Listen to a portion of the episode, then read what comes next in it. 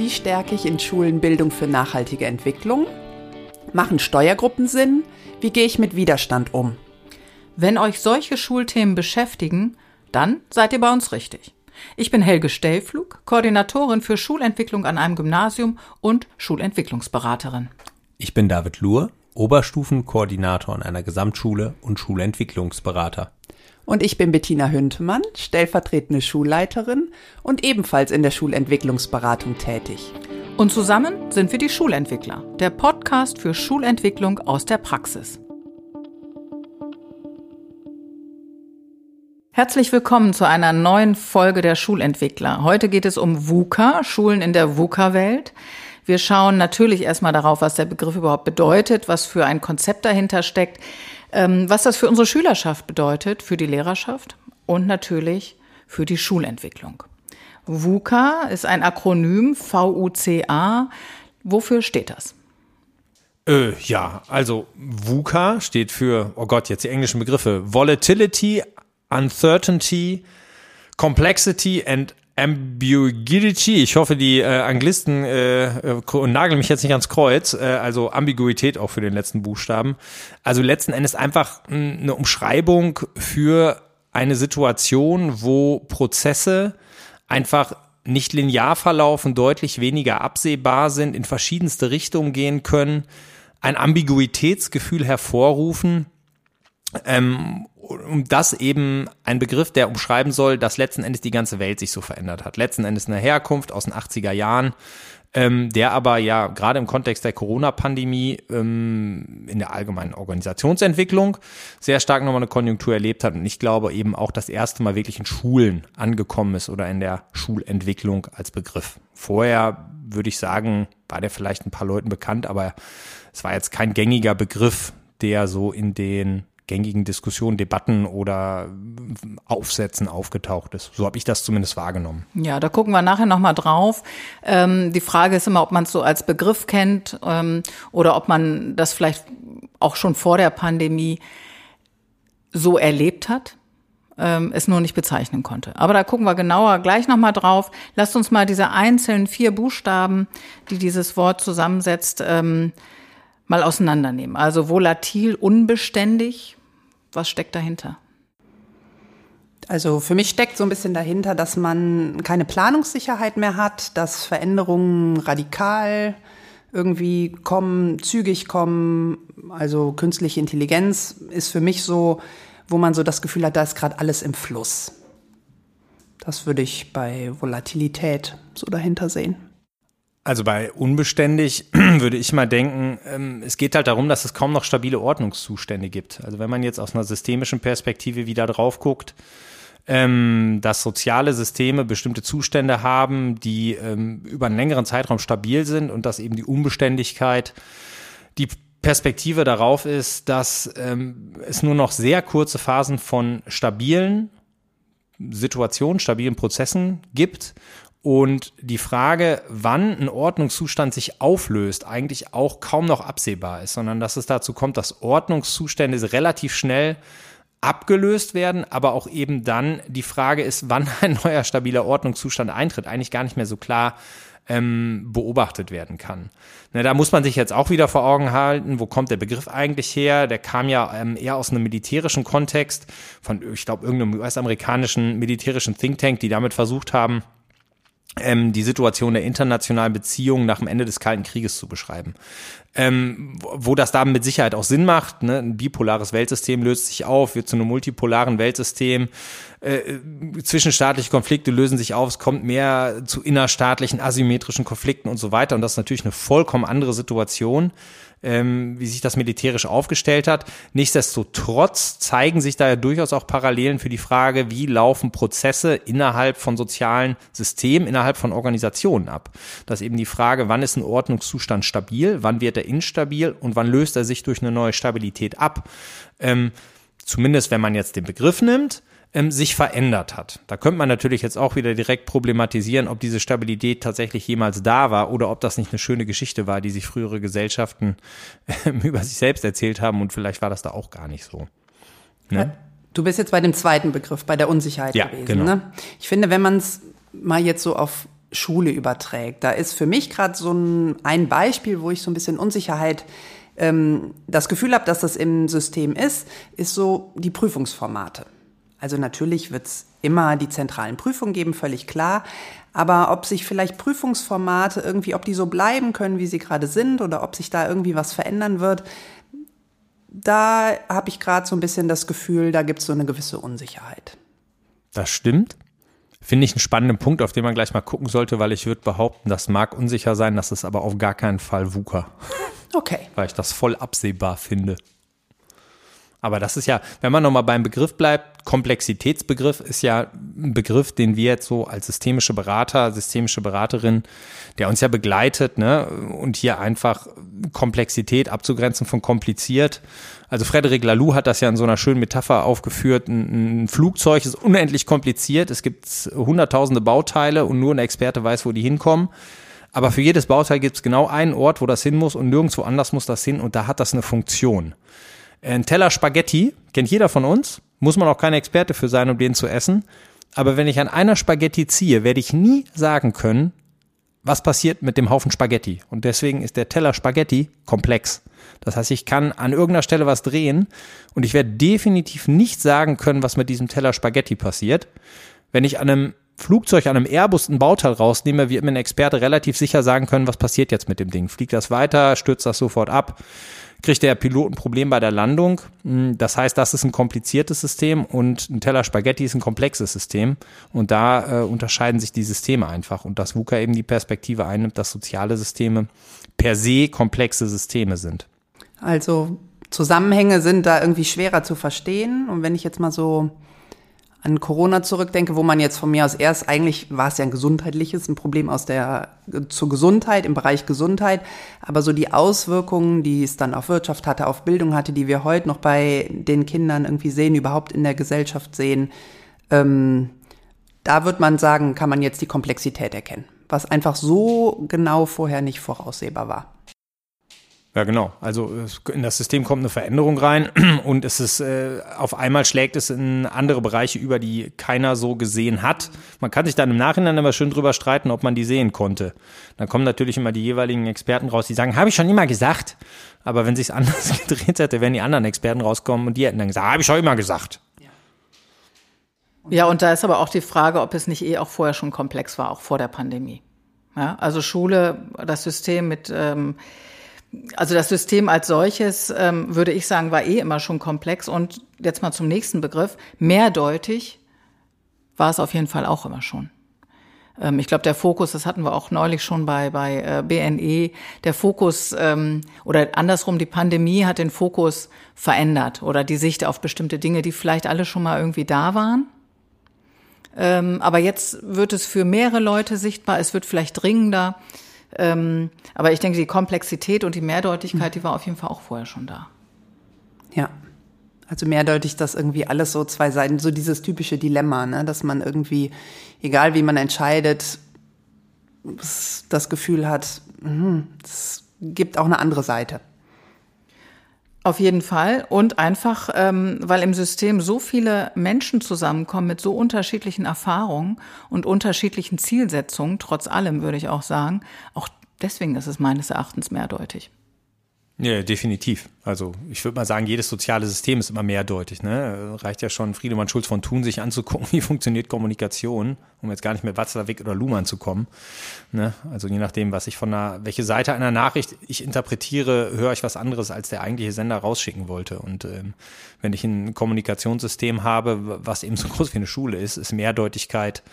Also die, Vielzahl des Sinns ist wahrscheinlich kaum vorstellbar, um Mehrdeutigkeit zu packen. Insofern ist VUCA als Begriff und als Konzept wahrscheinlich äh, schon immer eine ganz treffende Beschreibung einfach dafür gewesen, wie soziale Systeme funktionieren. Mhm. Interessant ist halt tatsächlich, dass er mit der Pandemie auf einmal so aufploppt, vielleicht auch ein Zeichen, dass Gesellschaft irgendeinen Begriff brauchte, um damit klarzukommen. Dann ist jetzt ja die Frage, hilft da irgendwie jetzt langfristig weiter, um Schulen gut zu verstehen, Schulentwicklung zu verstehen? Ja. Das wäre die spannende Frage, die man sich stellen kann. Also ich denke, also es geht ja schon irgendwie, hatte ich vorhin auch schon gesagt, ich würde ganz gerne auch auf die Schülerschaft gucken oder Schülerinnenschaft.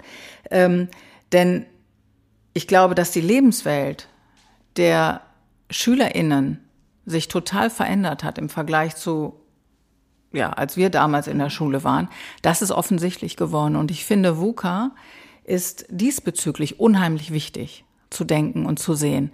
Was bedeutet dieses ganze Unsichere, diese Mehrdeutigkeit, die Komplexität, ähm, auch dieses Brüchige, ähm, was bedeutet das eigentlich für unsere Schülerinnenschaft? Weil es ist ja nicht nur so, dass sich das Berufsfeld verändert, äh, dass vielleicht unterschiedliche Kompetenzen äh, erwartet werden, sondern ähm, tatsächlich die, die Herangehensweise, wie sehe ich meine Welt und wie sehe ich meine Zukunft? Habe ich überhaupt eine Vision von Zukunft oder kann ich gar keine Vision mehr aufstellen? Also, ne, also die Jugend, äh, da kann man sagen, ja, keine Disziplin, was auch immer. Aber um Zukunft zu denken, braucht man eine Vision. Und die Frage ist, glaube ich, ähm, inwieweit trägt VUCA oder diese, diese Beschreibung, wenn wir uns dessen mal so, so äh, bewusst werden, ne? wie, wie sieht die Welt aus? Wir sprechen jetzt eben von der VUCA-Welt. Was macht das mit unserer Schülerinnenschaft? Das finde ich eigentlich ganz spannend, weil darauf muss Schule reagieren. Hm. Also ich glaube, es macht zum einen schon auch Angst, ähm, dass sich vielleicht der ein oder andere auch irgendwie gelähmt fühlt, weil er nicht so richtig weiß, ja, wie wird's denn, wie wird's später sein? Aber es macht natürlich auch was, ähm, also Schule will ja die Schülerinnen und Schüler vorbereiten für ihre Zukunft, zum Beispiel für ihre berufliche Zukunft. Aber man weiß ja noch gar nicht so richtig genau, was für Berufe wird es geben, wie, wie werden die sein, was braucht man dafür. Also irgendwie versucht Schule, die Schülerinnen und Schüler vorzubereiten auf eine Welt, die irgendwie noch keiner kennt. Mhm. Und das ist schon. Das ist schon neu, ja. würde ich mal sagen. Und dieser, das ist, führt ja auch zu Unsicherheit, sowohl bei den Kolleginnen und Kollegen als auch bei den Schülerinnen und Schülern.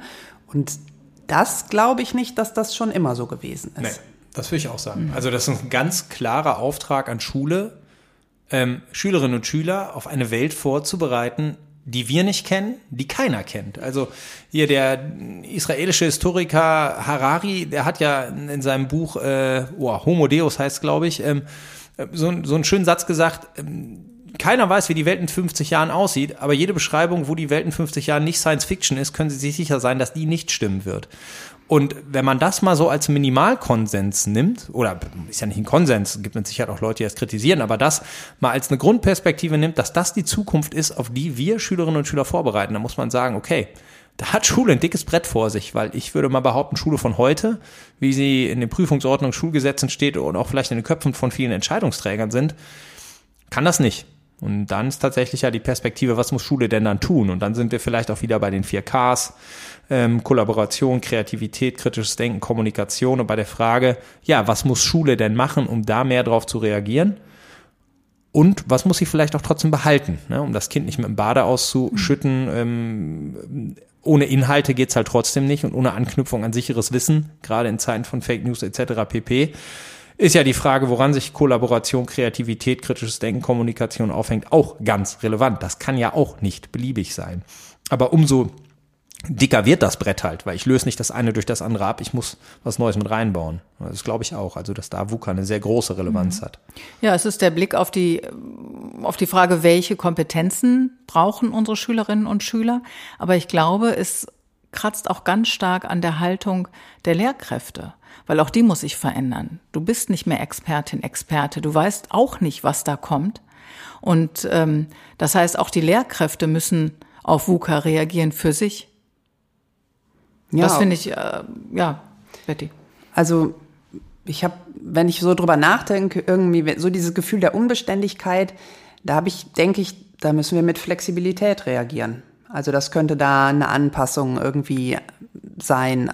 Bei Unsicherheit wenn ich Unsicherheit spüre und ich kooperiere mit anderen, ich tausche mich mit anderen aus, also Kooperation, denke ich, könnte da irgendwie etwas sein, was uns vielleicht helfen könnte. Bei Komplexität ganz bestimmt Fehlerfreundlichkeit, also wenn einfach etwas sehr komplex ist und ich muss dafür Lösungen finden, dann kann ich ja logischerweise davon ausgehen, dass ich nicht direkt den richtigen Weg finde, sondern muss dann einfach auch ähm, Fehler zulassen können, aus Fehlern lernen können das wird mir jetzt so in den Kopf kommen, wie wir ja vor allem auch immer wieder selbst reflektieren oder gemeinsam mit den Kolleginnen und Kollegen reflektieren, was haben wir gerade ausprobiert und ähm, was war davon gut, was müssen wir vielleicht auch anders machen, also viel auch letztlich drüber sprechen. Die Aspekte, die du genannt hast, die findet man ja auch unter einer anderen ähm, Definition der Buchstaben VUCA. Ähm, es gibt ja dieses, ähm, ich weiß jetzt nicht von wem, aber VUCA mit VUCA begegnen. Und da steht eben das V für Vision. Mhm. Und äh, das U Understanding, dann haben wir Courage. Ich habe aber auch schon Clarity tatsächlich erlebt, äh, gelesen. Und die Agilität, das wäre auch diese Flexibilität, die Fehlertoleranz. Ähm, dazu machen wir auch demnächst nochmal einen ganz eigenen Podcast zur Agilität. Da dürfen wir jetzt nicht zu lange drauf rumreiten. Aber gehen wir nochmal zurück zu dem VUCA. Genau, die Schülerschaft, die Schülerinnenschaft begegnet eine andere Welt. David, du hast schon gesagt, ne, vielleicht äh, wirklich nochmal eine neue Kompetenzorientierung auch. Dieses 4K-Modell hast du gerade nochmal aufgedröselt. Ähm, was fällt da noch runter? Wie, wie muss man auf die SchülerInnen reagieren, wenn man sie darauf vorbereiten möchte? Also ich habe in der Vorbereitung jetzt, als ich nochmal ein bisschen nachgedacht habe, für mich so eine Zweiteilung im Kopf. Und ich würde jetzt mal kühn behaupten, Schulentwicklung hat selten was mit einer VUCA-Situation zu tun. Also das sehe ich tatsächlich nicht. Da könnte man, glaube ich, nochmal drauf eingehen. Ich glaube, aber eine Sache in Schule war schon immer VUCA, ob man wollte oder nicht. Und sie wird auch immer VUCA sein. Und deswegen sind wir als Lehrer, glaube ich, ganz gut eigentlich darauf vorbereitet, nämlich Unterricht. Ich glaube, eine Unterrichtssituation ist die Blaupause für eine VUCA-Situation. Ich kann super vorbereitet mit den geilsten Unterrichtsplänen, den geilsten Materialien in meine Klasse, meinen Kurs kommen und der Unterricht ist Grütze. Absolute Scheiße. Hab, also werdet ihr wahrscheinlich auch schon ganz oft erlebt haben. Nein, das ist gar nicht, wovon du redest. ich, ich kann aber manchmal eine Stunde kommen und denken, ich habe ich hab mich einfach nicht vorbereitet. Ich hatte gestern keine Zeit, ich hatte vielleicht auch mal keinen Bock. Und plötzlich passiert irgendwas. Und diese Stunde wird unglaublich geil. Die Schüler hängen an meinen Lippen, die bringen super Impulse. Man merkt, dass, bei, dass man die richtig berührt. Und vielleicht damit so verrückten Sachen wie einem Lehrervortrag, sowas ganz, ganz Bösem. Aber da, da, da springt auf einmal Bildungsfunke wirklich über. Und das ist im besten Sinne VUCA. Das ist volatil. Das ist absolut unvorhersehbar. Ich brauche eine Ambiguitätstoleranz, um damit umzugehen und ist absolut unsicher. Und deswegen glaube ich, wir haben schon immer, also das Kerngeschäft, worum es in Schule geht, war immer VUCA, wird immer VUCA sein. Und wir haben eigentlich, haben ganz viele super Kompetenzen, damit umzugehen. Weil ich würde jetzt mal behaupten, dass es eine ganze Menge gute Lehrer in diesem Land gibt. Bei Schulentwicklung sehe ich das anders, weil wenn man sich da anguckt, was VUCA ausmacht, dann würde ich mal behaupten, wenn man die konkrete Einzelschule nimmt, als die Einheit, über die wir reden, dann würde ich so behaupten, sogar sowas wie künstliche Intelligenz, was jetzt reinkommt, ist keine VUCA-Situation. Gibt's ja auch schon ziemlich lange, ne? ja, sie kommt jetzt vielleicht gerade über Chat OpenAI und vielleicht jetzt auch Google, die ein bisschen unter Zugzwang gekommen sind, das jetzt ähm, auch ähm, zu launchen. Nichtsdestotrotz, wenn man jetzt mal wieder in der Logik von Organisationsentwicklung denkt, dann ist das ja kein Tsunami, der kommt, sondern wir haben Zeit zu reagieren. Monate, ich würde behaupten Jahre. Weil Schulen sind sehr resilient, was Veränderungen angeht. Und das ist ein bisschen wieder mehr, da ist man bei Kotta, das ist der schmelzende Eisberg. Und irgendwelche Pinguine sagen schon, der Eisberg schmilzt, wir sollten uns einen anderen suchen. Die Frage ist halt, hört der Rest der Pinguinkolonie das? Aber deswegen glaube ich, Agilität, ja, finde ich ein super Zugang aber ich glaube, ich habe manchmal den Eindruck, dass gerade in der Debatte um Schulentwicklung, es ist alles agil, das ist alles immer sexy, was agil ist und VUCA ist auch voll sexy. Und ich behaupte, da wird manchmal ein bisschen vergessen, wie Schulen als Systeme eigentlich ticken und dass die doch Systeme sind, die eine sehr geschützte Umwelt haben. Aber wenn ich dich richtig verstehe, ähm, oder nicht aber, aber wenn ich dich richtig verstehe, würdest du sagen, Schulen waren immer schon VUCA, Unterricht ist VUCA, vielleicht auch im besten Fall. So. Ähm, das Relevante dann an diesem Thema ist vielleicht dann ja doch wirklich, dass man beachtet, dass die Lebenswelt der SchülerInnen sich verändert. Ja, das schafft auf jeden ja auch, Fall. Schafft ja auch Verständnis, das ist auch eine Haltungssache, wie begegne ich denen. Ähm, ist es das vielleicht das Wichtigste an dieser ganzen VUCA-Diskussion? Ich, ich glaube, das ist auf jeden Fall ein wesentlicher Teil und ich glaube auch, das andere schärft nochmal den Blick auf das, wie Schul gute Schulentwicklung wirklich funktioniert und da kommen nochmal neue Perspektiven rein, die wichtig sind. Ich habe nur manchmal den Eindruck, dass gerade in der Diskussion um solche Begriffe äh, das vermeintlich alles anders ist. Und das ist was, wo ich so manchmal glaube, da verschiebt sich die Perspektive so ein bisschen. Also, weil also wenn man sich anguckt, was VUCA ausmacht, ne, und nochmal die Begriffe sich anguckt und volatil sich anguckt, dann würde ich behaupten, ganz, ganz großer Teil der Entwicklungsvorhaben, vor den Schulen stehen, die passieren nicht plötzlich, sondern die kommen mit einer relativ langen Vorlaufzeit.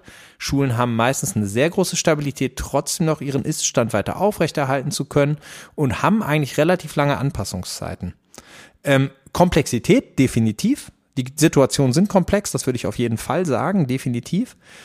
Äh, Unsicherheit, da würde ich auch sagen, boah, also Schulen sind so ein geschütztes Umfeld, bis eine Schule wirklich dicht gemacht wird oder wirklich in eine Krise kommt, muss so viel passieren. Das ist nicht die Unsicherheit, die VUCA meint. Und die Ambiguität, ja, da kann man sich jetzt drüber streiten. Kausale Zusammenhänge findet man oft, findet man nie. Aber man kann, glaube ich, in Schulen bei Schulentwicklung schon ganz gut Ursache-Wirkungszusammenhänge rausarbeiten, die mir helfen, heuristisch Schulentwicklung auf eine gute Art und Weise zu beschreiben. Also das ist nicht eine komplette Blackbox, sondern ich glaube, mit ein bisschen Erfahrung und vernünftigen Herangehensweisen kann man das ganz gut gestalten. Deswegen tue ich mich so ein bisschen schwer, Schulentwicklung als eine VUCA-Situation zu sehen. Die Pandemie war eine andere Situation. Da würde ich sagen, das war eine VUCA-Situation. Aber jetzt Implementation vom Medienkompetenzrahmen oder einem Schutzkonzept oder sonst was als eine VUCA-Situation zu sehen, boah, nee, weiß ich nicht. Ich finde fast, dass du diesen VUCA-Begriff jetzt zu eng auf die einzelne Schule irgendwie überträgst. Also ich sehe das eher so, dass es Herausforderungen unserer Gesellschaft gibt, mit denen wir umgehen und dass sich da schon was verändert hat. Ähm, also, dass es unbeständiger scheint, zumindest im Moment. Ob es so ist, kann natürlich, vielleicht haben die ähm, Menschen in den 80ern auch es ähnlich empfunden und es war dann trotzdem noch lange sehr stabil.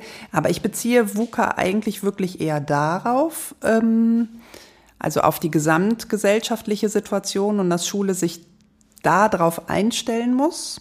Ich gebe dir natürlich recht, dass man dafür auch Zeit hat. Das ist schon völlig klar. Also, dass wir nicht komplett umgeschmissen werden. Aber ähm, ich würde das gar nicht so auf die einzelne Schule beziehen. Ja, ich, bei den gesellschaftlichen Rahmenbedingungen wäre ich definitiv dabei. Für mich wäre jetzt so die, ist eben die Frage, wenn ich Schulentwicklung als Prozess sehe, ist Schulentwicklung ein VUCA-Prozess? Ne? Und da würde ich sagen, nee, das, das, das ist keine treffende Art der Beschreibung. Was jetzt nicht heißt, dass agile Frameworks äh, einen intelligenten Zugang bieten können, um gute Schulentwicklung zu machen. Das glaube ich schon.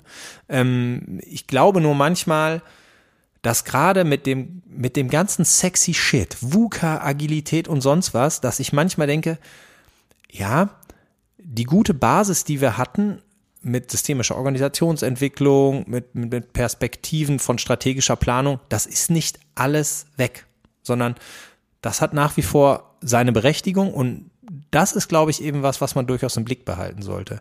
Also man muss ja auch, Entwicklung ist ja immer nur ein Teil von Schule. St Schule, also ich glaube, ein ganz wesentlicher Teil, den Schule leisten muss, ist erstmal einen stabilen Iststand zu organisieren. Und wenn, wenn Schulen das nicht schaffen, dann wird es mit der Entwicklung sowieso schwer. Und bei der Frage, einen stabilen Ist-Zustand zu managen, dann können mir agile Zugänge vielleicht auch ein paar Ideen bringen, aber da geht es erstmal um ganz banale andere Sachen. Und ähm, aber ich glaube schon, dass wir auch einige ähm, oder dass es schon auch eine Menge an Kolleginnen und Kollegen gibt, die schon auch das Gefühl haben, da verändert sich gerade viel oder da muss sich viel verändern, da muss sich Schule anpassen. Und das führt schon auch innerhalb der Kollegien zur Unsicherheit und ähm, also so dieses wirklich dieses Gefühl von Stabilität, was man noch vor einer gewissen Zeit, vor zehn Jahren, deutlich vor Corona hatte, das spüre ich schon in den Schulen so ein bisschen, dass das verloren gegangen ist. Aber am meisten, also ich Entschuldigung, ich komme jetzt wieder mit den Schülerinnen. Am meisten spüren die das, denn ja. wir sind ja ziemlich in einer ziemlich sicheren Situation letztendlich. Und ich glaube, das macht aber auch ähm, das wiederum macht unsicher. Also dass, dass die Fragen einfach anders sind, dass die, die Herangehensweise, die, mh, ja, diese, diese einfach spürbare Verunsicherung der, der Jugend ähm, sich natürlich auf uns überträgt und Fragen aufwirft, weil man irgendwie reagieren muss. Ja, aber wir sind zwar, natürlich, wir haben einen sicheren Job, völlig klar, aber damit bleibt unser Job doch, er wird in zehn Jahren vermutlich nicht mehr genau so sein, wie er im Moment ist. Unser Unterricht wird nicht mehr genau so sein. Also gibt's doch auch bei uns schon so ein Gefühl von, okay, ich weiß noch gar nicht so richtig, was da auf mich zukommt. Ich weiß aber, dass ich flexibel sein muss, dass ich möglichst locker bleiben muss, dass ich ein bisschen meiner Intuition folgen muss. Ja, aber so richtig, wo es hingeht? Ja, ja da, da, das verstehe ich. Ähm, da kann ich mitgehen.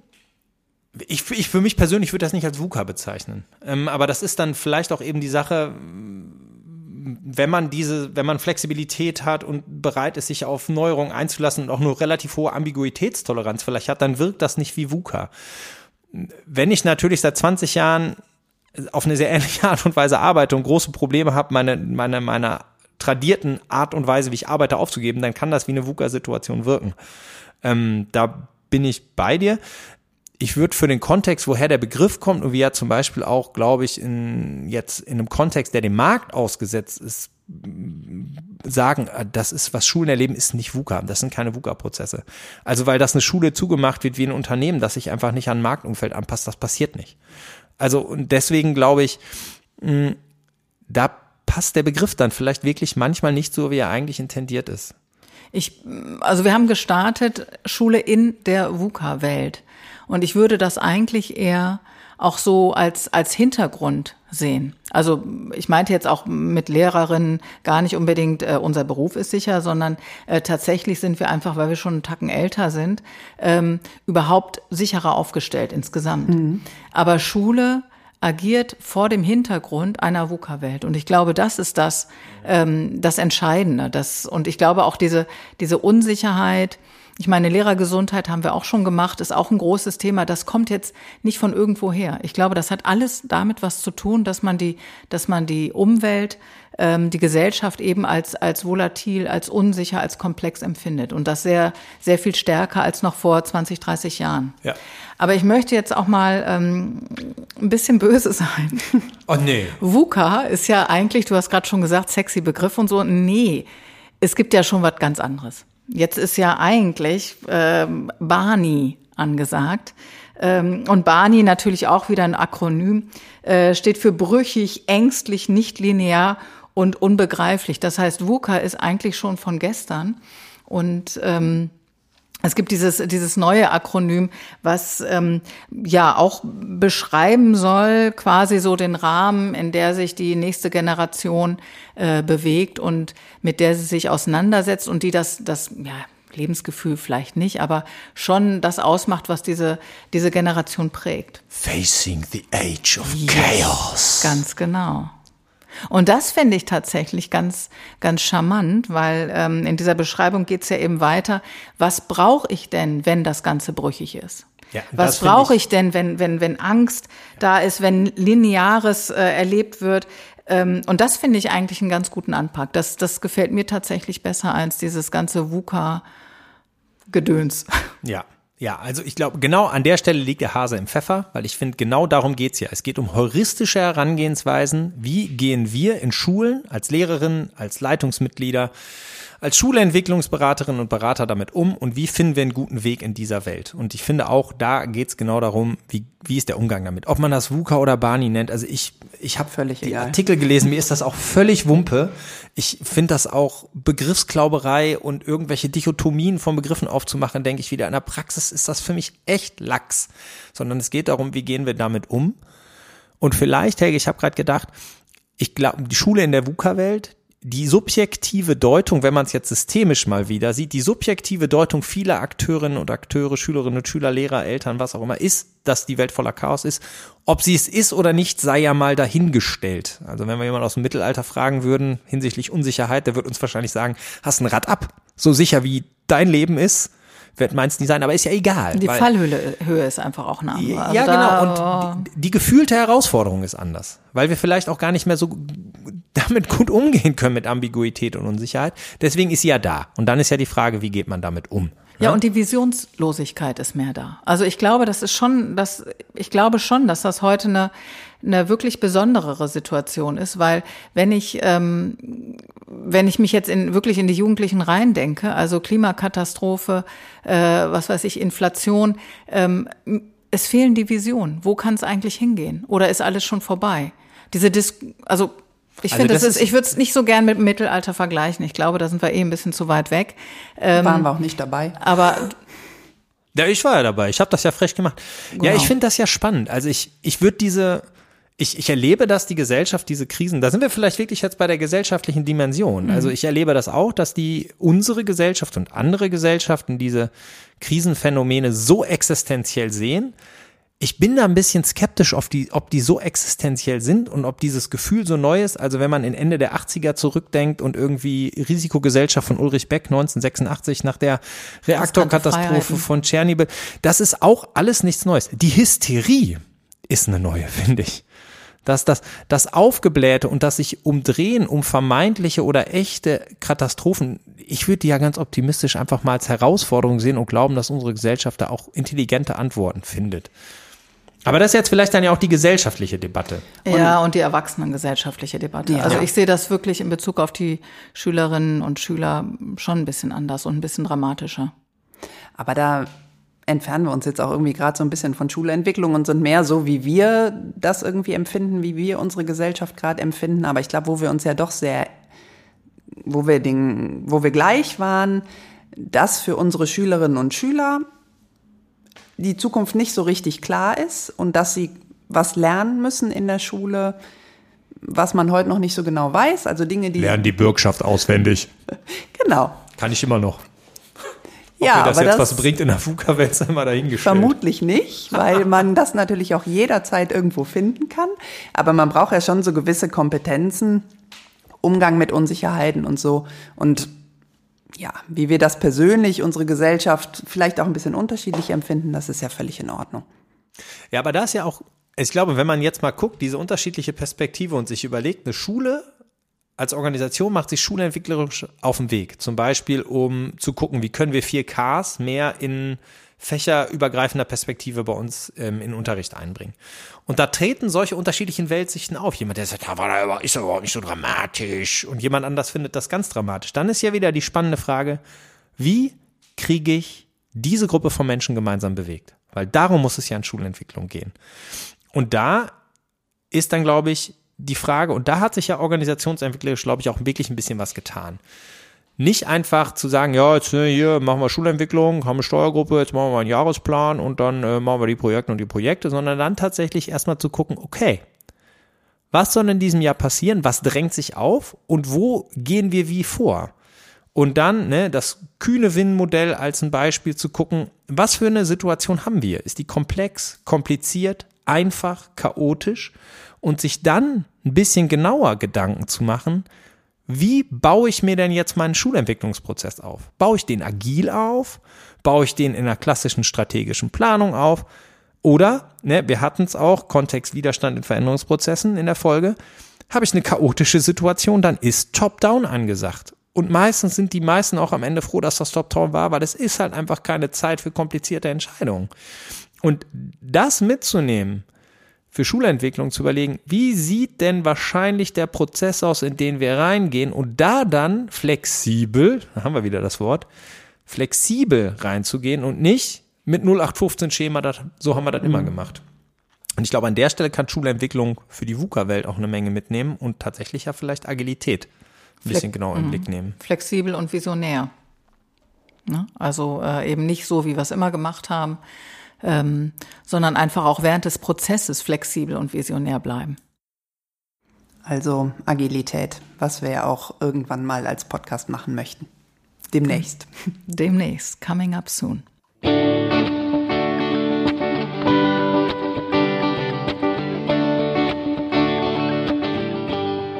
Das waren die Schulentwickler, der Podcast für Schulentwicklung aus der Praxis. Mit Betty David und Helge. Schaut mal auf unserer Homepage vorbei für eine Übersicht zentraler Learnings und weiterführender Literatur.